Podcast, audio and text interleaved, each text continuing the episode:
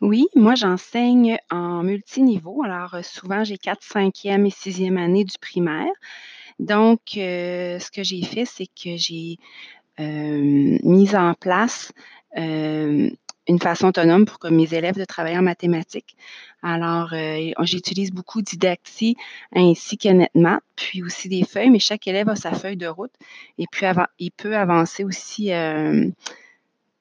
à sa à son rythme, à sa manière et moi, je suis très fière de mes élèves parce qu'ils ont appris là-dedans à être autonomes, heu, à faire leurs choses eux-mêmes, à avancer, à venir poser des questions quand c'était nécessaire, hem et puis vraiment à se prendre en main, puis, heu, se faire corriger ou recorriger leurs choses, puis vraiment avancer.